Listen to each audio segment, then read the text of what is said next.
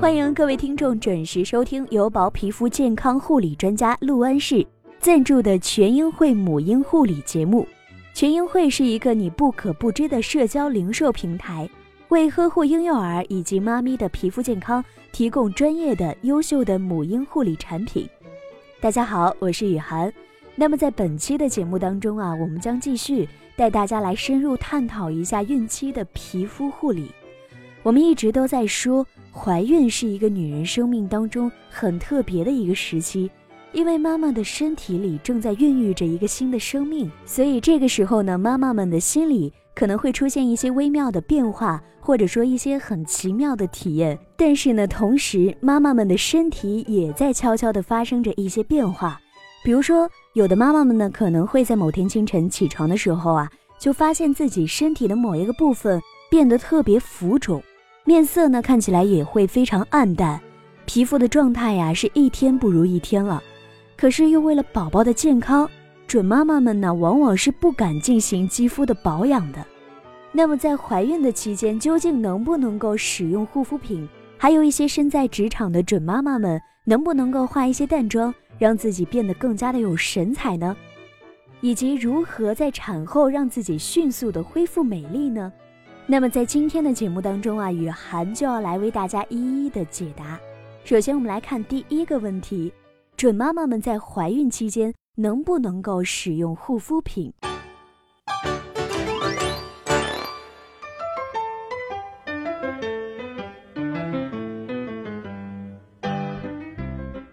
根据皮肤科专家的权威解答，在妊娠的过程当中，会导致孕妇体内的激素水平改变。从而影响到皮肤的蓄水能力和皮脂膜的完整性，所以会出现各种各样的皮肤问题。比如说，有的准妈妈们呢会发现自己的皮肤变得格外的柔嫩红润，有的呢则会出现皮肤过干呐，或者说过油的情况，而且还特别容易敏感。还有的可能会出现色素沉积或者是色斑的问题。这些问题不知道是不是正在困惑着。正在听节目的一些妈妈们呢，如果是的话，那接下来雨涵要说的内容，妈妈们就一定要竖起耳朵注意了。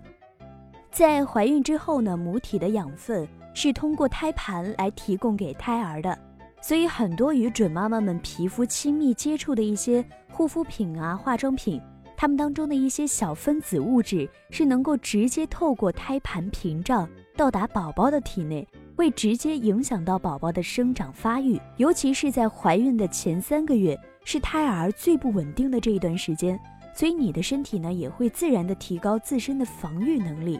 这就导致啊皮肤会比平时变得更加的敏感。所以在这段时间内啊，准妈妈们如果对添加了香料、酒精或者是添加剂的这一些产品使用之后，在这个阶段呢是非常容易出现过敏现象的。而且一旦出现了过敏啊，由于这个阶段呢，它是禁忌用药的，那么这个过程呢，可能会让准妈妈们感到非常的痛苦，所以呢，在这个期间也要格外的注意。那么是不是就意味着漫长的十月怀胎，就要让一些原本爱美爱保养的准妈妈们舍弃掉所有的保养品呢？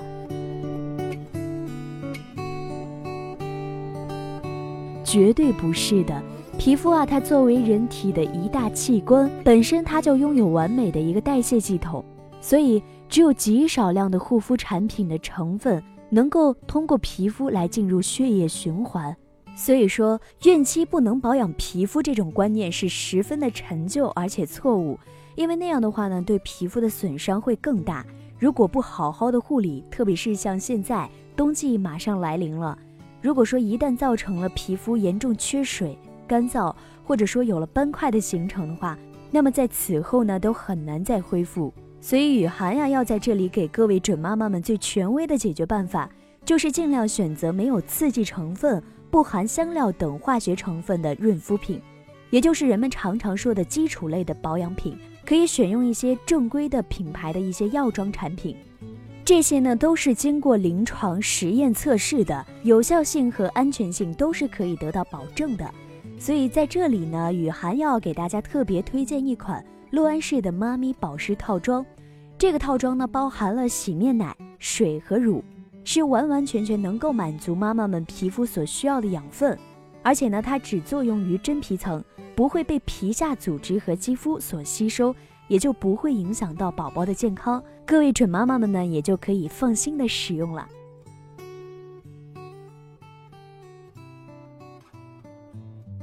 那么现在我们来休息一下，听一首好听的音乐。稍后我们来继续说一说产后应该如何迅速的恢复美丽。如果大家想要了解更多的母婴知识和母婴产品，欢迎在微信公众号搜索“全英会”，全是全部的全，英是母婴的英，会是汇聚的会，然后点击关注就可以了。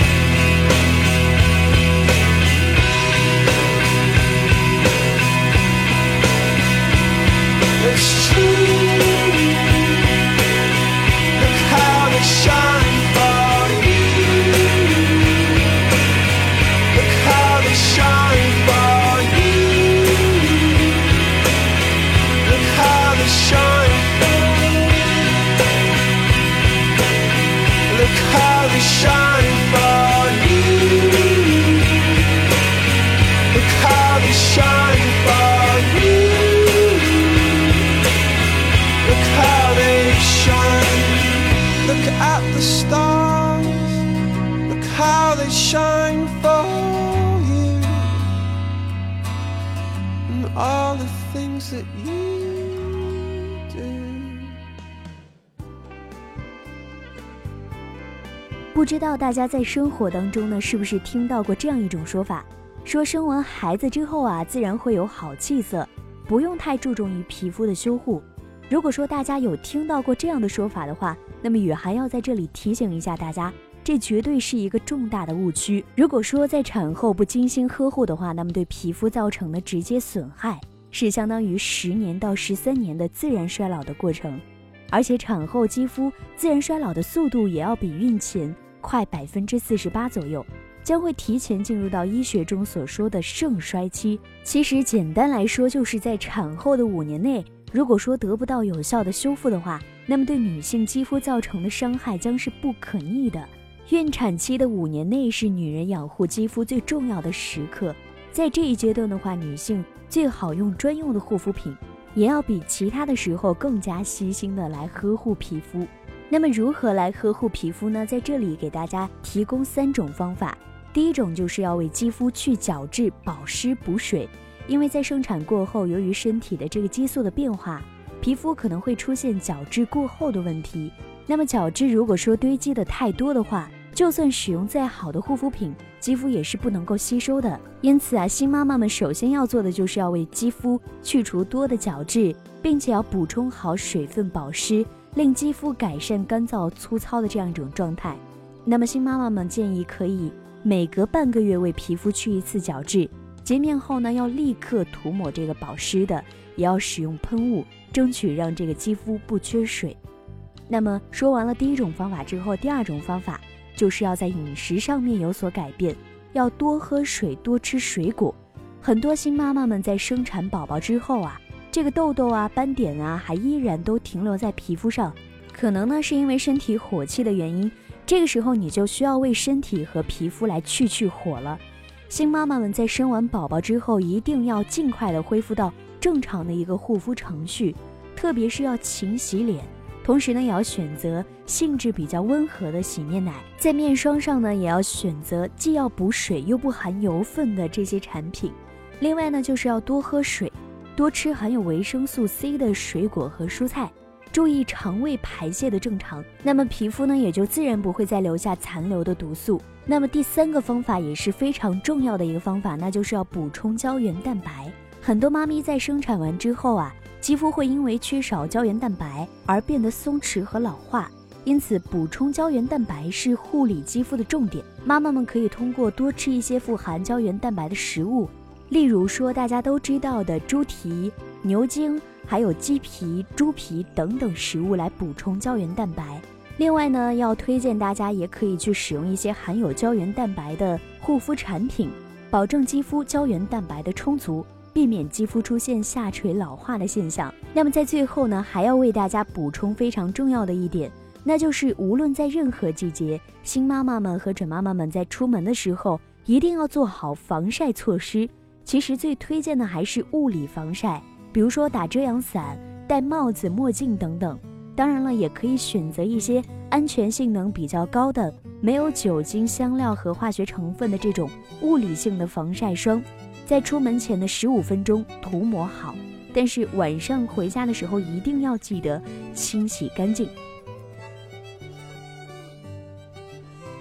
我相信所有的准妈妈们和新妈妈们。只要按照雨涵在节目当中为大家推荐的方法来进行肌肤的护理的话，你也一定会是一个美丽动人的辣妈。我们的节目呢将会在每周五晚的九点准时上线，大家一定要关注更新哦。好了，那么在最后呢，感谢陆安市对本节目的大力支持。更多的精彩内容，欢迎关注全英会的官方微信微博。我是雨涵，咱们下期再见。